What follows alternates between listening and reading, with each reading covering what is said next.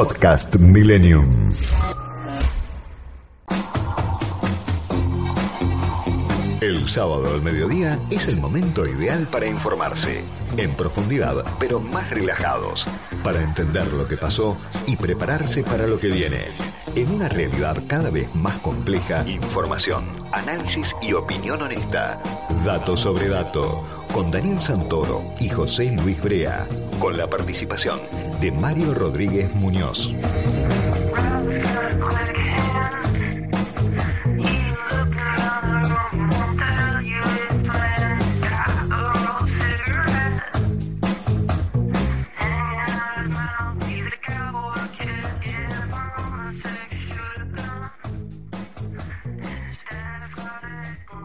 Muy, muy buenos mediodías para toda la audiencia de Radio Millennium.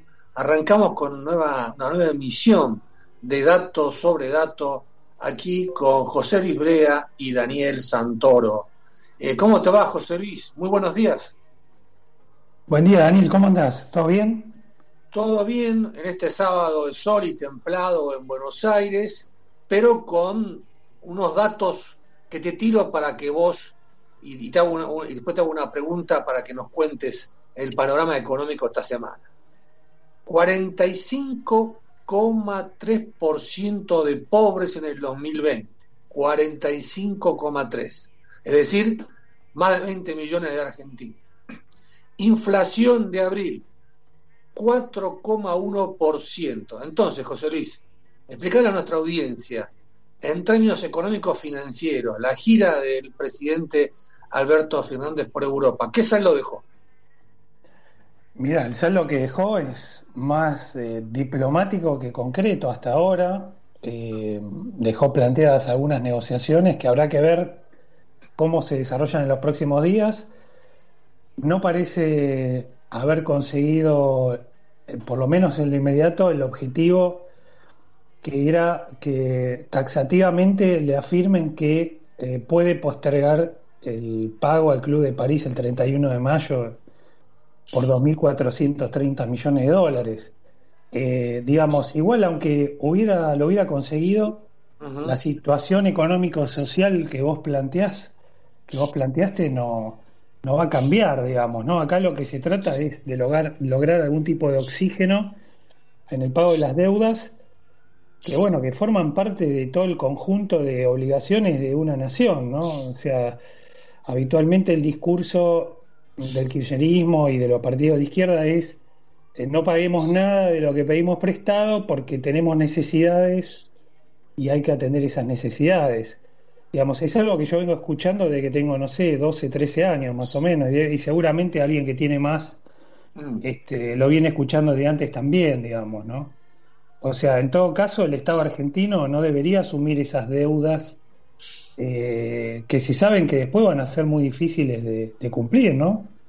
Y esto abarca a todos los gobiernos, ¿no? Porque el préstamo que está tratando de, de este, suavizar o de alguna manera patear en el tiempo el gobierno es, el préstamo por 57 mil millones de dólares, préstamo récord en la historia que pidió el gobierno de Macri, ¿no? Ahora, José Luis, el presidente acaba de llegar hace un rato al aeropuerto de Ceiza con toda su comitiva eh, la, pregunta tiene que ver con, eh, con Guzmán, que quedó como el ministro encargado de llegar, porque el presidente dijo que quería un acuerdo muy rápido ahora con el Fondo Monetario Internacional para que después, esto que decías vos recién, el Club de París nos permita reprogramar eh, ese pago y no caer en default. ¿Es así? Y, son todas pirotecnias, Daniel. Obviamente él quiere decir esto, o sea, Fernández tiene que decir esto para que como gesto para el Club de París, para que el Club de París diga, ah, no, es cierto, están negociando con el fondo, entonces eh, tenemos que perdonarle la, el pago, digamos, ¿no? Eh, digamos, eh, lo concreto, a ver, yo creo que las dudas que había respecto del gobierno argentino o del gobierno de Alberto Fernández, si querés personalizarlo, sobre a dónde quiere ir, sobre el poder real que tiene Alberto Fernández y el ministro Guzmán para tomar decisiones, siguen igual que antes del viaje. O sea, no. Vos fíjate que todos los planteos en Europa es, eh, y los análisis es, si realmente Alberto Fernández tiene el poder para hacer las cosas. Y desde acá, desde la, desde la Argentina, la verdad que las señales que le daba el kirchnerismo simplemente reforzaban esa percepción. Porque no te olvides que esta semana en el Senado eh, se, trató este proyecto de declaración de que la plata eh, que venga de, lo, de la distribución de capital del fondo que se espera para agosto o septiembre de este año no se use para repagar un pago con el fondo que hay en septiembre, sino que se destine a, morigerar los efectos de la pandemia. Eh, tenés a Kisilov haciendo contactos con las empresas, preguntando por qué suben los precios. Eh, bueno, mismo el dato que vos tiraste de inflación del 4,1% en abril, que superó los pronósticos privados, eh, con lo cual eso también genera dudas respecto del presupuesto que presentó Guzmán, el presupuesto 2021, donde hablaba de un 29% de inflación. José Luis, tema tarifas, o sea, las señales del kirchnerismo, mientras Alberto Fernández y Guzmán tratan de mostrar una imagen de prolijidad y de que ellos conducen el barco desde Buenos Aires, lo han contradecido completamente. José Luis, ahora pongamos en tu análisis eh, la super soja a 600 dólares la tonelada.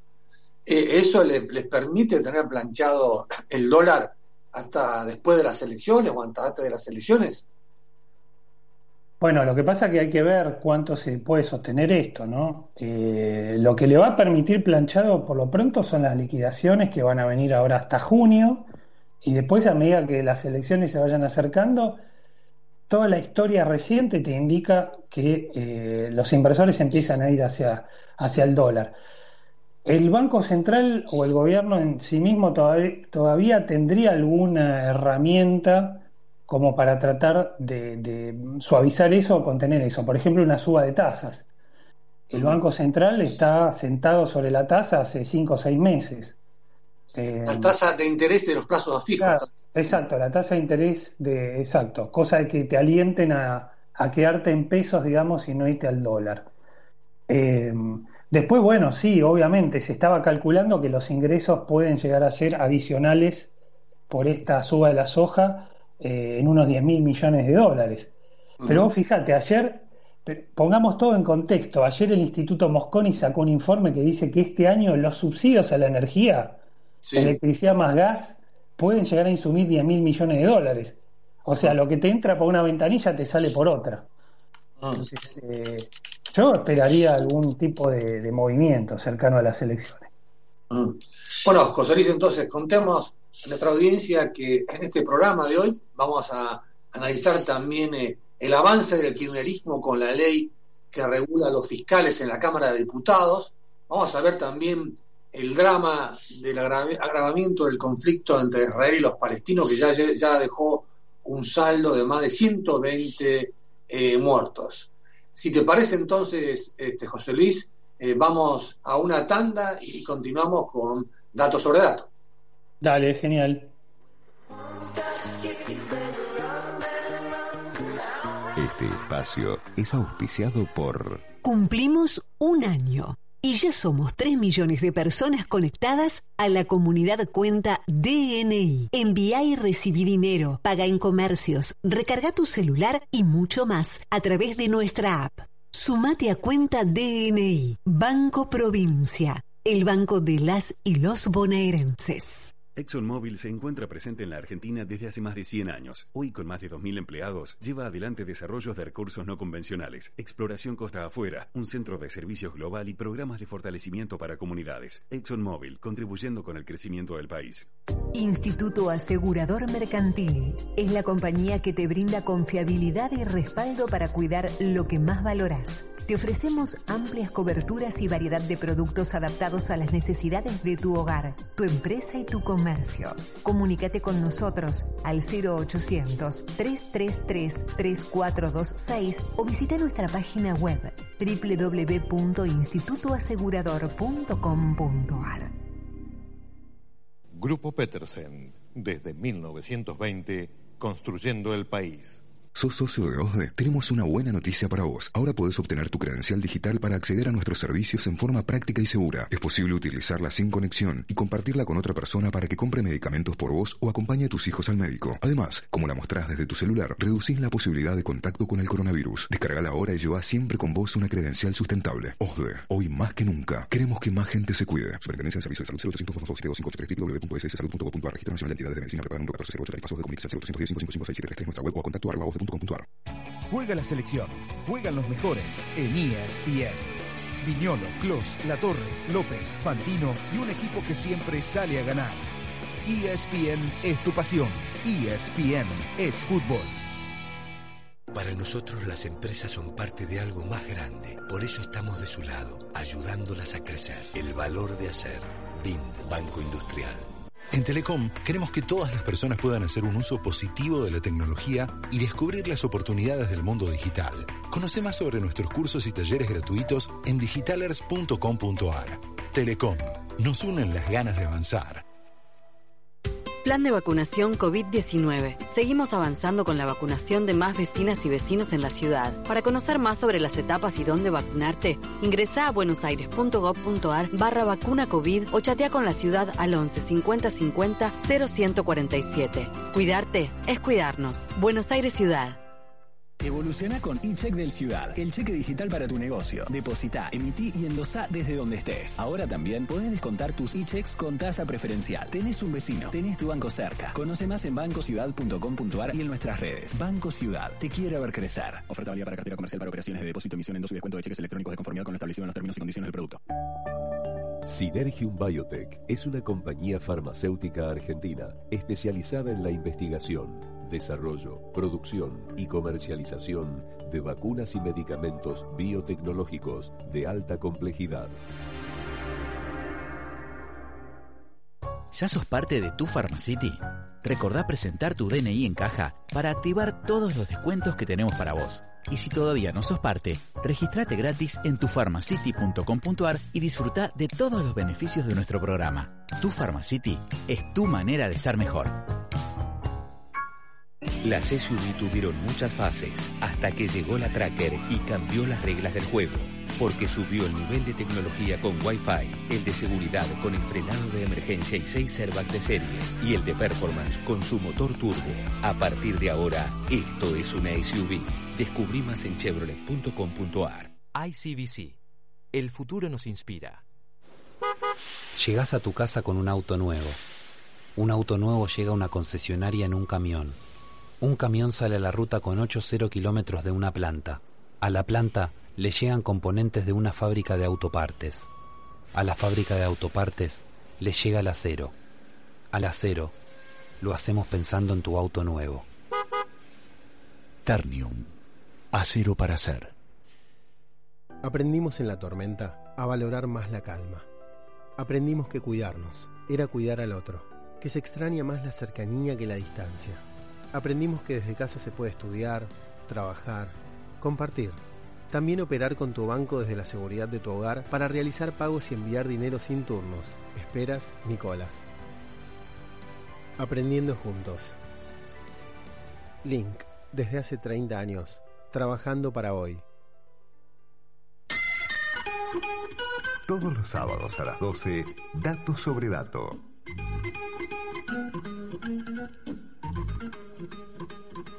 Bueno, pues ahora eh, a la audiencia le, vamos, le voy a pedir eh, un, esfuerzo de imaginación. Imagínense que estamos en Jerusalén. Imagínense que estamos en el muro de los lamentos, donde convergen tres puntos de las tres grandes religiones monoteístas del mundo. El mundo, el muro de los lamentos para el judaísmo, el camino de la crucifixión para el cristianismo y la explanada que nos lleva a la mezquita dorada, donde eh, se supone que Mahoma ascendió los cielos para los islámicos. Bueno, ahí es donde hace una semana, en unas peleas entre religiosos judíos e islámicos, inició este conflicto que eh, ya nos dejó un saldo de 120 muertos, eh, José Luis. Pero ¿quién mejor que el ex canciller, diplomático de carrera, Jorge Forí para que nos explique esto que detonó en este lugar sagrado, ahora se está convirtiendo en un drama que amenaza la seguridad internacional. Buenos días, Jorge, ¿cómo te va? José Luis Brega y Daniel Santoro te saludan. Buen día, Daniel, buen día, José Luis. Creo, eh, Daniel, que acabas de ponerlo en una excelente perspectiva la descripción del momento que estamos viviendo, que ahora tiene, por decirlo de alguna manera, un drama adicional, que es la prolongación de este conflicto en términos bélicos, directamente con la pérdida lamentable de vida en un número realmente creciente para una situación que parece estabilizarse de manera de enfrentamiento y conflicto, porque de un lado tenemos un Israel que, como ustedes tienen más o menos presente, eh, ha tenido un proceso eleccionario donde, aunque el que es primer ministro Netanyahu salió con la primera, eh, la primera minoría, no lograba formar gobierno y el presidente le dio esa tarea al segundo que de esas elecciones, pero este hecho de guerra de algún modo favorece como un parate de esas tentativas políticas en función de tener que asumir la defensa del territorio israelí o del pueblo eh, de Israel. Del otro lado, la Autoridad Nacional Palestina, que es la autoridad legítimamente constituida, está muy eh, flaqueada, o por decirlo, está debilitada por el accionar de grupos tanto como Hezbollah o Hamas, que actúan medio como en convivencia, con apoyo Irán y lo que fuera, pero que cuestionan a la Autoridad Nacional Palestina eh, por su eficacia y porque también han tenido muchos eh, hechos de corrupción y demás. Entonces, los dos, llamemos así, liderazgos de las partes en conflicto tienen cada una de ellas algún tipo de intereses. Y esto, en el lado de Israel, ha sido aprovechado por los extremistas religiosos, que como acaba de decir, se enfrentaron en ese lugar sagrado para las tres religiones con enfrentamientos de policía que obligaron a la intervención de la policía israelí y demás. Y del otro lado, los extremistas, básicamente del Hamas, eh, han aprovechado esto para mostrar que ellos son mejor alternativa o que defienden mejor los intereses del pueblo palestino que la Autoridad Nacional Palestina con un armamento brutal disponible para ellos, que es un grupo terrorista. Entonces, no, no hay que hacer una equiparación de quiénes son los que están en este, las partes que están en conflicto. De un lado es una nación, una nación que tiene que mostrar contención en el ejercicio de esa, digamos, de repeler los ataques que recibe. Pero del otro lado, quien ataca es un grupo terrorista, no el gobierno de la Autoridad Nacional Palestina, que es el que reconoce eh, la mayor parte de los países del mundo. Entonces, esto es un... sobre, sobre ese punto precisamente, el canciller Felipe Solá criticó esta semana eh, a Israel por el uso desproporcionado de la fuerza y esto provocó una polémica en la Argentina y la defensa que hizo después Solá, tu sucesor en la Cancillería, fue que coincidía la posición del gobierno argentino con la de las Naciones Unidas. ¿Es así? No. Como has visto por el decorrer de los días, la posición de Naciones Unidas sobre este conflicto, donde Naciones Unidas ha intervenido en cantidad de veces, sobre todo desde los años 60, eh, no ha podido realmente tener un pronunciamiento nítido porque en el Consejo de Seguridad no han logrado ponerse de acuerdo. De lo que se habla es el comunicado que sacó Guterres, que es el secretario general, obviamente una opinión valiosa, Guterres saca el comunicado en relación con los episodios que vos estabas contando recién, donde en la ah. explanada de las mezquitas se, eh, donde los lugares santos las tres religiones se estaban enfrentando eh, religiosos extremistas israelíes, judíos, con los extremistas o los más eh, apasionados del lado eh, palestino, musulmán. Y para eso pedía que la policía no ejerciera de manera indebida el, control, sabemos así, de las manifestaciones. Lo que pasa que ese, ese comunicado de Guterres sale en el medio del día en que todo el mundo miraba por su pantalla de televisión cómo venía una especie de espantosa andanada de cohetería, más de 300 cohetes que partían desde Gaza hacia distintos puntos de Israel, básicamente Tel Aviv. Entonces quedaba muy, muy incongruente adherir a algo que tenía que ver con otro momento de, esta, de, este, de este enfrentamiento con estas palabras que se usaron el nuestro, cuando Argentina no es un protagonista principal en el conflicto de Medio Oriente. Ni siquiera somos un país partícipe de los grupos que se han ido formando a lo largo de los últimos 70 años para ayudar a encontrar una solución. Está el cuarteto que está en Estados Unidos, Rusia, Francia, que han llevado adelante los acuerdos de Oslo, que finalmente no prosperaron. Bueno, eh, nosotros, como una, sabemos así, un país ah, aparte, ubicado en el extremo del Cono Sur, nosotros, si queríamos pronunciarnos sobre un conflicto, como lo han hecho muchas otras naciones, teníamos que salir por el lado de la equidistancia. No se peleen, no hagan un enfrentamiento bélico, no agraven, generen diálogo. ¿Cómo lo tiene la comunidad judía y la comunidad árabe palestina en nuestro país? Por ahí teníamos que ser, con equidistancia, no comprarnos el problema. ¿Aló? Eh, sí, Jorge José Luis Brea. Ah, ¿Qué tal? Eh, o sea, usted no entiende que este comunicado sea un intento de equidistancia. Eh, ¿Cómo lo juzgaría usted el comunicado este? ¿Es, torpe? ¿Es, superficial? ¿Es malintencionado? ¿Tiene una buena intención pero se equivocaron en expresarlo? No, no, creo que hubo alguien puso mano como para que quedáramos de algún modo advocando en favor o, digamos, poniendo una mejor luz al Hamas, que es para las Naciones Unidas, no lo es lamentablemente aquí en Argentina, es un grupo terrorista y es un grupo terrorista que recibe financiamiento de otros grupos terroristas con los cuales nosotros estamos afectados, como es la discusión que tenemos sobre Hezbollah, vinculado a su vez a los atentados aquí contra la Embajada de Israel y la mutual de, eh, la AMIA, y que tienen el mm. apoyo financiero y de armas de, de Irán. O sea, actores con los cuales nosotros lo mínimo que teníamos que hacer era ser prudentes y mantener claramente una, una posición de firme equilibrio. Para un país como Argentina, que tiene los problemas dramáticos que tiene de su economía, de su situación sanitaria, de su nivel de pobreza, de su propio nivel de inseguridad, nosotros tenemos que ser un país. perdón, perdón, hay una frase que alguien metió la mano. ¿Quién, quién metió la mano en ese comunicado? No tengo, no tengo los elementos fehacientes para poder decirlo esto, no pasa de mi mm, de mi, como decirlo alguna, de mi intuición sobre este tema, pero es obvio que una cancillería profesional hubiera dicho, señores, esto no es, no era un conflicto, por decirlo de alguna manera, entre Brasil y Paraguay o entre Chile y Perú. Era un conflicto que está en el Medio Oriente, que tiene raíces bíblicas, como bien lo explicaste vos, Daniel, recién, y más de 70 años desde el 47 para acá de conflicto en esa región y es quizás el tema más mm. delicado de la agenda internacional por cantidad de años. Y Argentina, que no es ahí el primer actor, eh, todo es como en la vida. Te tocaba ser prudente y decir, muchachos, no se peleen, dialoguen, no agraven la situación. Punto. Ahí estamos. Ahora estamos con todo este conflicto armado declarado, donde las partes tienen que mostrar contención para no hacer la matanza que se está generando. Ahora, es fácil o es posible reclamar un Estado, Estado israelí, pórtese bien y no mate, no, no haga un ejercicio indebido de la fuerza.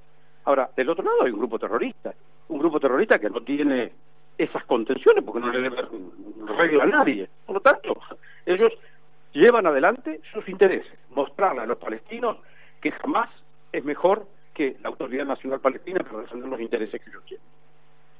Eh, Jorge, eh, altas fuentes de la Cancillería contestaron que la polémica que se armó sobre este comunicado, que vos muy bien recién eh, señalabas y analizabas, fue parte del el lobby pro-israelí de la Argentina. ¿Vos te considerás parte de, de ese lobby pro-israelí? A ver, Daniel, yo soy más argentino, como alguien te diría que se leche, yo soy un santafesino, que sí, vivo porque vivo en la Argentina, quizás si estuviera en otro, en otro lugar, eh, alguien ya me hubiera eliminado, no, yo, me, parece que tenemos que mirar con los ojos de Argentina, y los ojos de Argentina son que yo he tenido toda mi vida amigos árabes y amigos judíos y se han entendido y nunca hubo una diferencia. Y eso es lo que yo quiero, no solo para Argentina, sino para que esos amigos míos transmitan a los que son los miembros de sus comunidades. Eso de que eh, la reacción ha estado vinculada al lobby judío es una locura.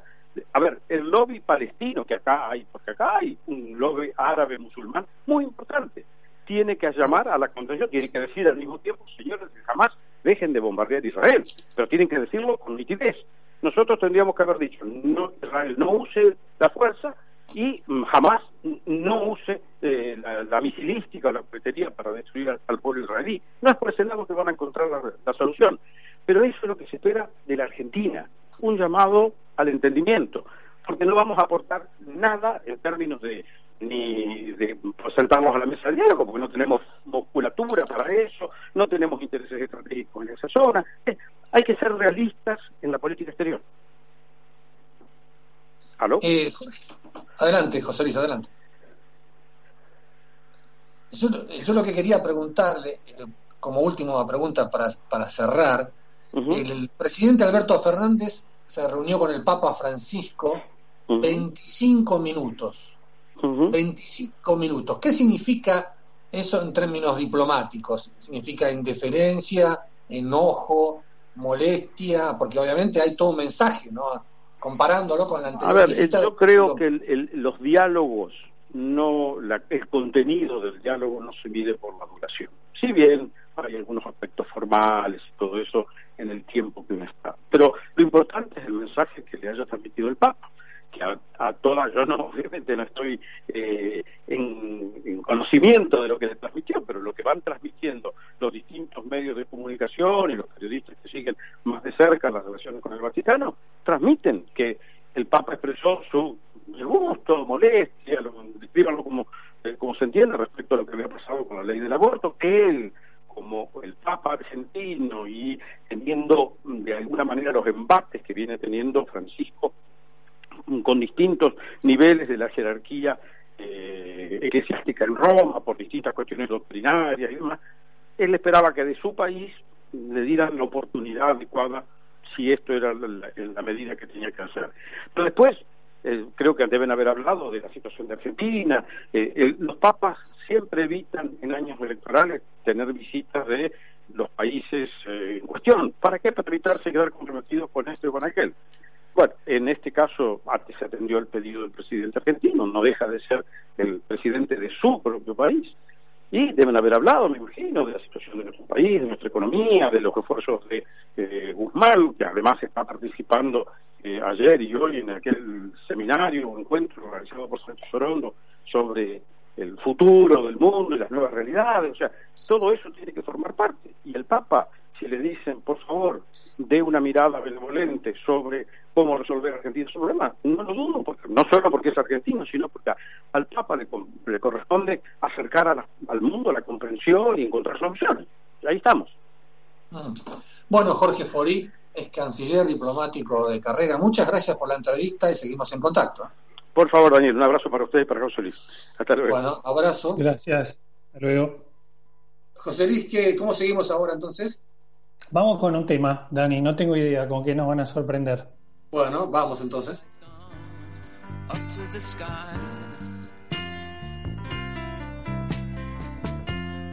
Things like that drive me out of my mind.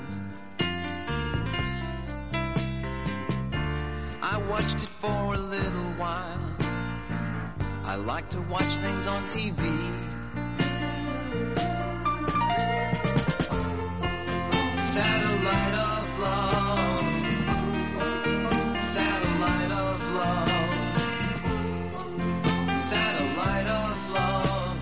Satellite of. Satellite's gone way up to Mars. Soon it'll be filled with parking cars. I watched it for a little while. I love to watch things on TV.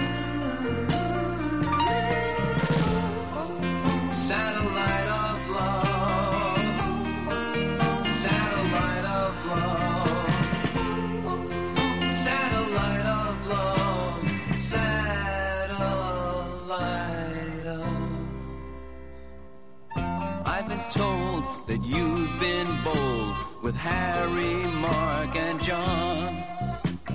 Monday and Tuesday, Wednesday through Thursday with Harry, Mark, and John. Satellites gone up to the skies. Things like that drive me out of my mind. Watched it for a little while. I love to watch things on TV.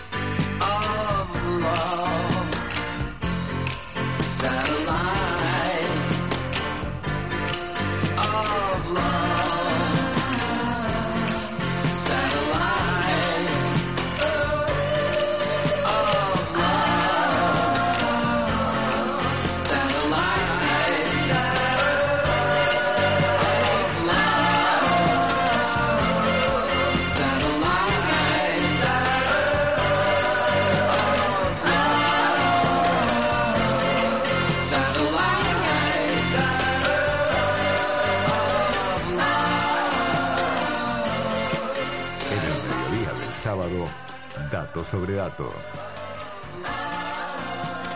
Tiempo de publicidad en Millennium. Café Cabrales, desde 1941, dedicados al café.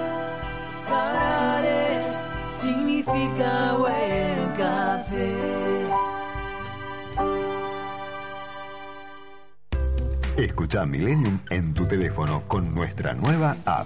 nueva app. Podés escribirnos en vivo y estar más conectado, con todos los programas de tu radio. tu radio. Ahora Millennium te acompaña a todas partes. todas partes.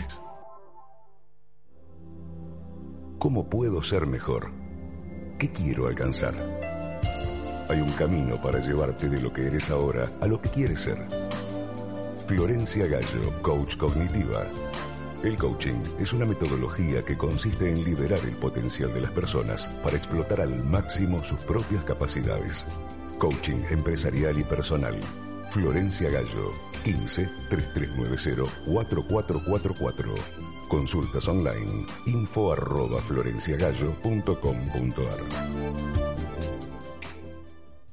Master Clean, limpieza de obras y hogar. Realizamos la limpieza integral de tu casa, oficina u obra en la que necesites de nuestro servicio. Pedinos tu presupuesto sin cargo al 011 2283 8722 o a través de nuestro Instagram Master Clean 0. Estamos para atenderte. Master Clean, seriedad, seguridad y economía en una sola pasada. Llegó Correo Compras, la nueva plataforma de compras online de Correo Argentino. Compra como nunca, recibí como siempre. Imperial Pastas and Food. 50 años de trayectoria en la Lucila, elaborando productos de calidad con tecnología de última generación, garantizando valores nutritivos, sabores naturales y frescos con la mejor atención. Encontranos en www.imperialpastas.com.ar o llamándonos a nuestro teléfono 4794 7249. Fin de espacio publicitario. Mientras el mundo gira y gira, transmite Millennium.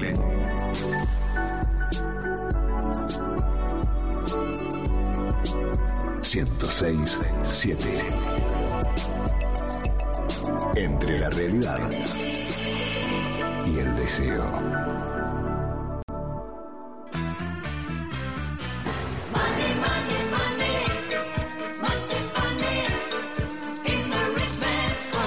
Te presentamos las claves y los secretos del mundo de los negocios. Mario Rodríguez Muñoz, con toda la información.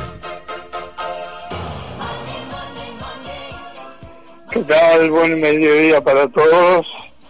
Hoy vamos a hablar de dólar, de cómo comprar dólares legalmente, porque uno puede ir a, a una cueva y comprar dólares eh, blue o, paralelo, que está más barato que de costumbre, aunque ayer subió dos pesos, está en 153, quedó cerró en 153. Pero vamos a hablar del dólar net, el dólar bolsa.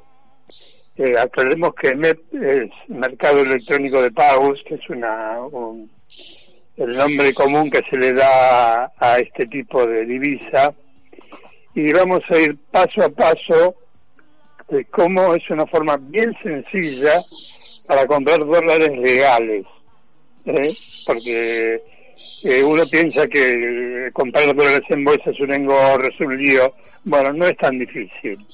Más ahora con Internet que uno puede hacerlo a través de Internet. Eh, primero hay que buscar, bueno, un, un, broker que venda eh, vía, vía la web, como puede ser Invertir Online, Bull Market Brokers, Alari, arriba. Vamos a ir con Invertir Online, que es el que hizo este, este informe. Lo primero es que se hay que abrir una que se pase de forma rápida y muy sencilla. Eh, es eh, una cuenta de inversión. Lo que se necesita para la cuenta de inversión son un par de selfies, que uno se hace, una foto de frente y del verso del DNI y algunos datos de referencia que requiere. Es todo online y no tiene costo ni de apertura ni de mantenimiento.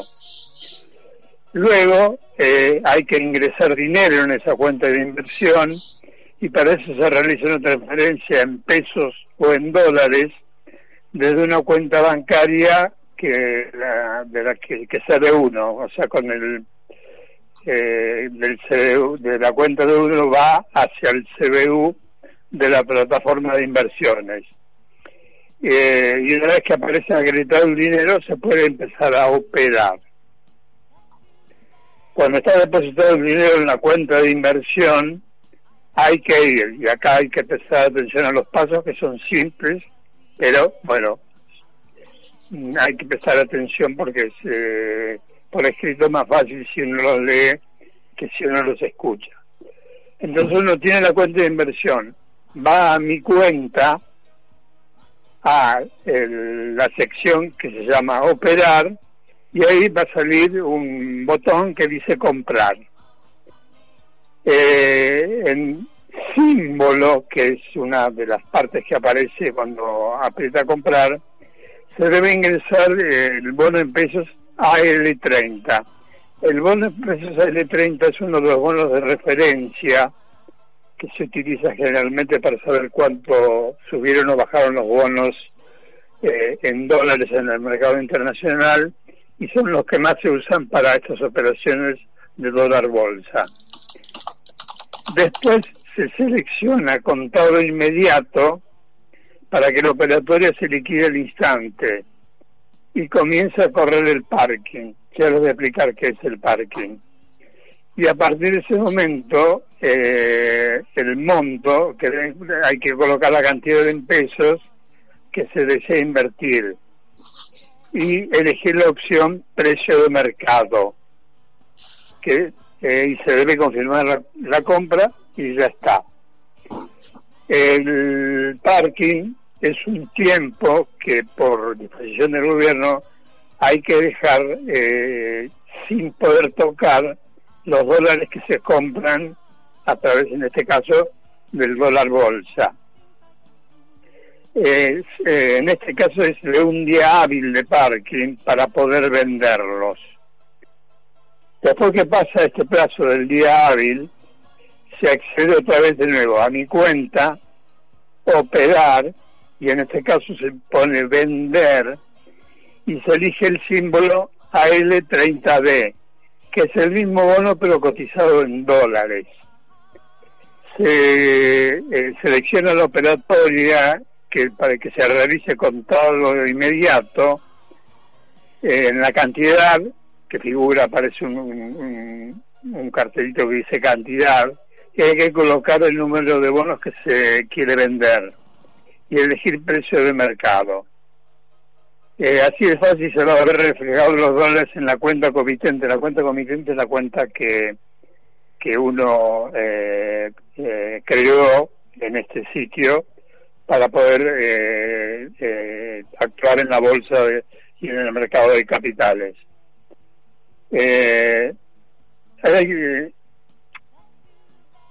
esto no se hace habitualmente, pero para operar a la inversa, digamos, si uno quiere vender los bonos en dólares para conseguir pesos por alguna razón, el proceso es igual, nada más que eh, en vez de poner que se quieren vender eh, los bonos AL30, hay que poner que se quieren vender los bonos AL30D y eh, se reciben pesos por los bonos AL30. Medio complicado de decir, pero es muy fácil de, de, hacer. Eh, y bueno, hay otras opciones que dan los distintos brokers para que uno deje los, porque los dólares pueden ir a las cuentas propias en los bancos, o uno puede dejarlas en las cuentas remuneradas en dólares que ellos llaman, eh, que les generan ciertos intereses. Eh, hay que tener en cuenta que el dólar eh, MEP o dólar bolsa eh, estuvo cotizando en 154,22, cerró el viernes. El blue está más barato, como dijimos, pero bueno, es ilegal. Y el solidario, que es el que se puede comprar en los bancos, que hay que pagar un 30% de impuesto país, más un 35% del adelanto de ganancias, está a 163,35. O sea que hay casi 10 pesos de diferencia entre un dólar y otro.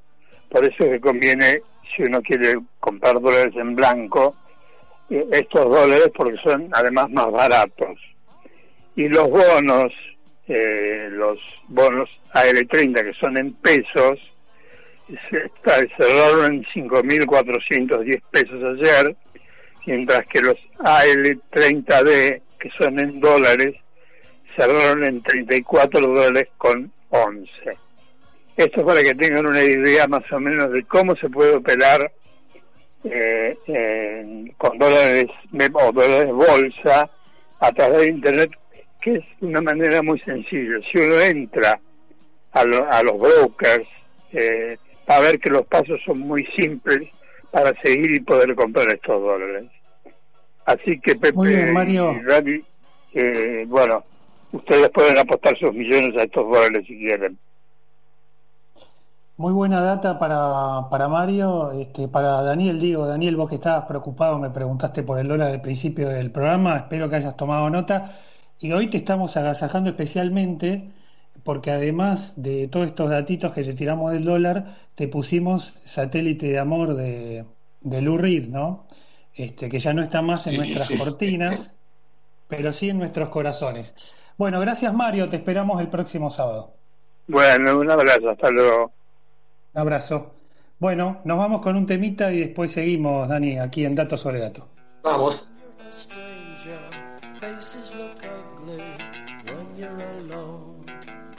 Wicked when you're unwanted. Streets are uneven when you're down, when you're strange.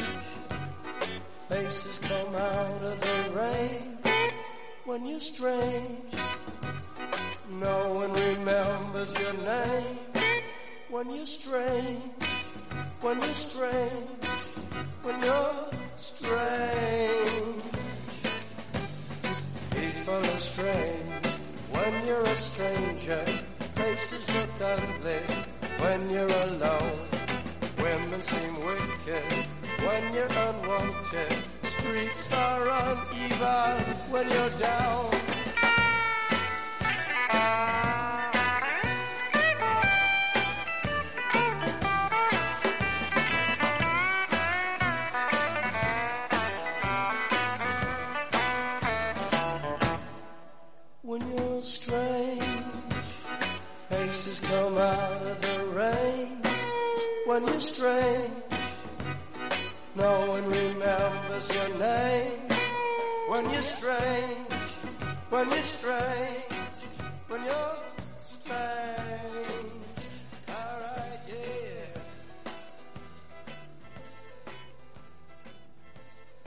Seguimos en Dato sobre Dato por FM Millennium.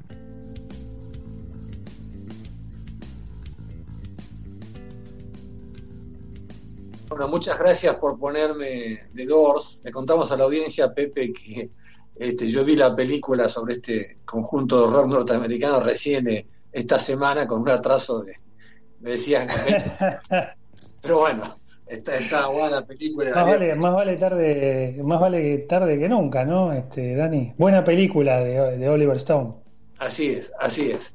Eh, pero, pero buscando estas, eh, eh, estas, estas puertas hacia la reflexión, como decía el, el, el, vocalista de este grupo, estamos ahora en línea al diputado nacional de Juntos por el Cambio, Pablo Tonelli, con el cual queremos hablar, Pepe, de un tema este, muy importante que es que el kirchnerismo reactivó su avanzada para tratar de aprobar en la Cámara de Diputados nada más y nada menos que la ley que regula a los fiscales federales, que es una cosa muy importante para la justicia federal. Buenos días, Pablo, José Luis Brea y Daniel Santoro te saludan. ¿Cómo estás? Muy bien, por suerte. Buenos días para los dos. Bueno, este, muchas gracias eh, por atendernos. No, y por vimos esta semana que el ministro de Justicia, Martín Soria, se reunió eh, con el diputado independiente o de un mini bloque independiente eh, llamado José Luis Ramón, quien le daría los seis, los seis votos. Y además, ayer, en la comisión de la cual vos participás, en la Comisión eh, de Justicia y Asuntos Constitucionales, el kirchnerismo llamó para, para votar eh, los despachos de comisión el martes. ¿Qué posición va a tomar Juntos por el Cambio? Bueno, sí, efectivamente, el, el, oficialismo ha convocado a un plenario de comisiones, la Comisión de Justicia y la Comisión de Asuntos Constitucionales, para el martes a las 7 de la tarde, con la intención de dictaminar el proyecto, lo cual nos hace suponer que debe contar con los votos para ello. Eh, nosotros, por supuesto, asistiremos al plenario y nos opondremos a la, a la aprobación del proyecto porque lo consideramos sumamente pernicioso.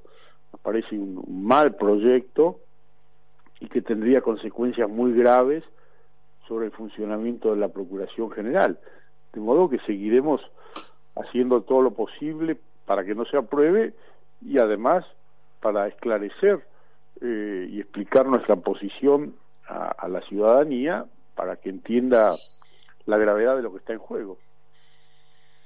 Eh, una, una pregunta eh, concreta, ¿no? Porque el kirchnerismo necesitaría 128 diputados para tener quórum. No, 129. Y ellos son 115, ¿no? No, ellos eh, para, para, el quórum necesitan 129.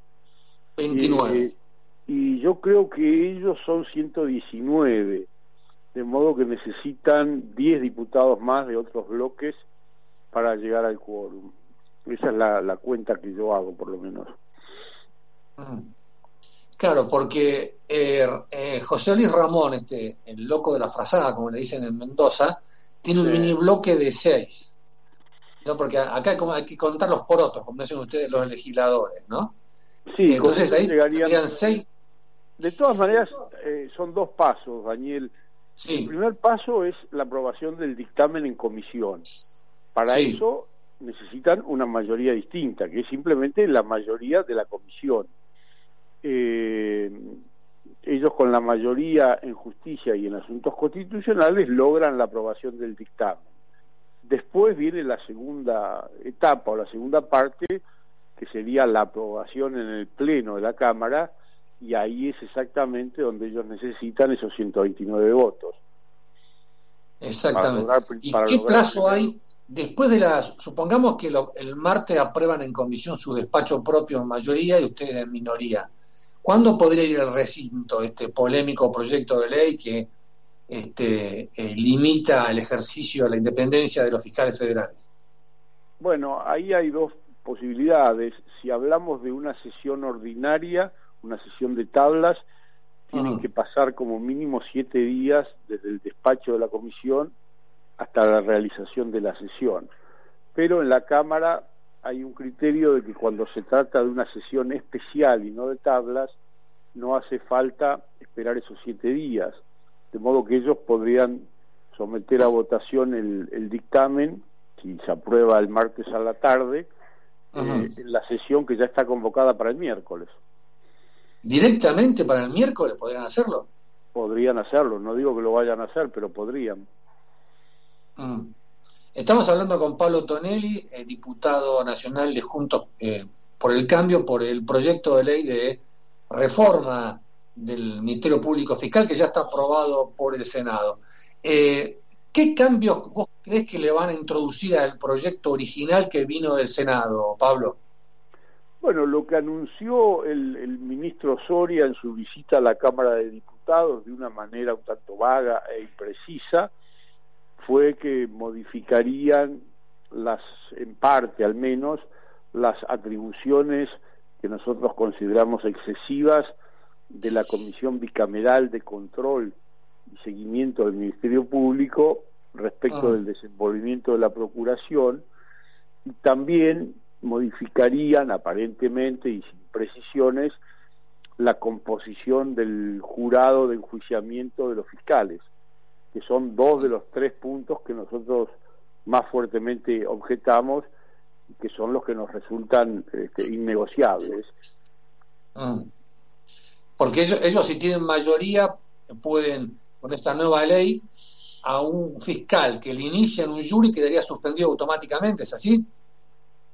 No solo, no solo eso, sino que el problema es la composición del jury. Tal como está el proyecto aprobado por el Senado, eh, al cambiar la integración de ese jurado, el oficialismo podría tener allí una mayoría cómoda como para no solo suspender, sino eventualmente destituir o remover fiscales. Y esta es una de las cosas que a nosotros nos parece inaceptable porque el, control y el dominio sobre el Ministerio Público, sobre los fiscales, pasaría a ser eh, absoluto de parte del oficialismo. Es decir, perdería el Ministerio Público la autonomía que le garantiza el artículo 120 de la Constitución Nacional. La última pregunta, Pablo, tiene que ver con eh, la reunión entre el ministro Soria y el diputado este, Ramón, donde habló de crear una Procuraduría especial en tema de eh, derechos del consumidor. Eh, eh, la idea del oficialismo sería agregar una Procuraduría más a la que ya existe dentro de la estructura del Ministerio Público Fiscal. Aparentemente ese sería el caramelo que le darían al bloque de Ramón para conseguir los, los votos necesarios para la aprobación del proyecto lo cual eh, es realmente una, una, pena y una picardía, porque si no modifican nada de lo que es central y esencial del proyecto, esa levísima e intrascendente modificación no, no, no tendría ningún efecto positivo respecto del proyecto. El proyecto está mal concebido por otras cosas. El proyecto está mal concebido por la reducción de los votos en el Senado para designar al procurador, por la enorme injerencia de esa comisión bicameral que pondría a la Procuración prácticamente bajo la órbita no solo del Poder Legislativo, sino de una comisión en la cual el oficialismo tiene mayoría, este, y, además, reitero lo que dije de la composición del Tribunal de Enjuiciamiento, que podría a los fiscales este, a, tiro de, cualquier decisión arbitraria del oficialismo. Bueno, Pablo Tonelli, diputado nacional por Juntos por el Cambio, muchas gracias por la entrevista y seguimos en contacto. ¿eh? ¿Cómo no? Hasta pronto, que sigan ustedes muy bien. Hasta pronto, muy buen fin de semana. Gracias. Bueno, José Luis, eh, vamos entonces llegando ya al cierre del programa y hay otro, otro tema que quedó, esta que golpeó muy fuerte esta semana, que es el tema de las declaraciones de Zanini y las vacunas VIP. ¿Qué te parece al respecto? Tremendo, tremendo. Zanini dijo que se había arrepentido de no haberse hecho una foto, ¿no? Reivindicó haberse eh, dado la vacuna haciéndose pasar por personal de salud en una entrevista televisiva. Bueno, te cuento, Dani, que hace un rato, en una entrevista en radio, pidió disculpas. Lo gracioso es cómo lo pidió, porque dijo, le pido disculpas a Rial y a todo el mundo, porque ese fue otra de las comidillas de la semana. Jorge Rial dijo que como eh, Zanini se había mostrado tan soberbio y se vacunaban amigos del poder, él se iba a ir a vacunar a Miami, cosa que hasta ahora había criticado. Pero bueno, Zanini igual siempre una de cal y una de arena porque acusó a la oposición de ser una derecha antidemocrática, la misma que mandaba a suprimir adversarios, dijo. Así que bueno, eh, no, no sé si se puede agregar mucho más. Bueno, yo creo que, lo único que creo que la soberbia y el elitismo que demostró Saní ahora es la misma que tenían las organizaciones guerrilleras armadas en el 70, ¿no? que se creían que eran los iluminados que iban a salvar al pueblo. Entonces, ahora son los iluminados que tienen que tener la vacuna primero. ¿no? Esa, esa es mi modesta opinión. Pero bueno, ya llegó la hora de despedirnos, Pepe. Sí, señor. Llegó el momento de agradecer a la operación técnica de Jorge Aguayo, la producción general de María Violite, la producción de Tomás Garrido. Nos los esperamos el sábado. Bueno, nos vemos. Chau, chau. Buen fin de semana. Podcast Millennium.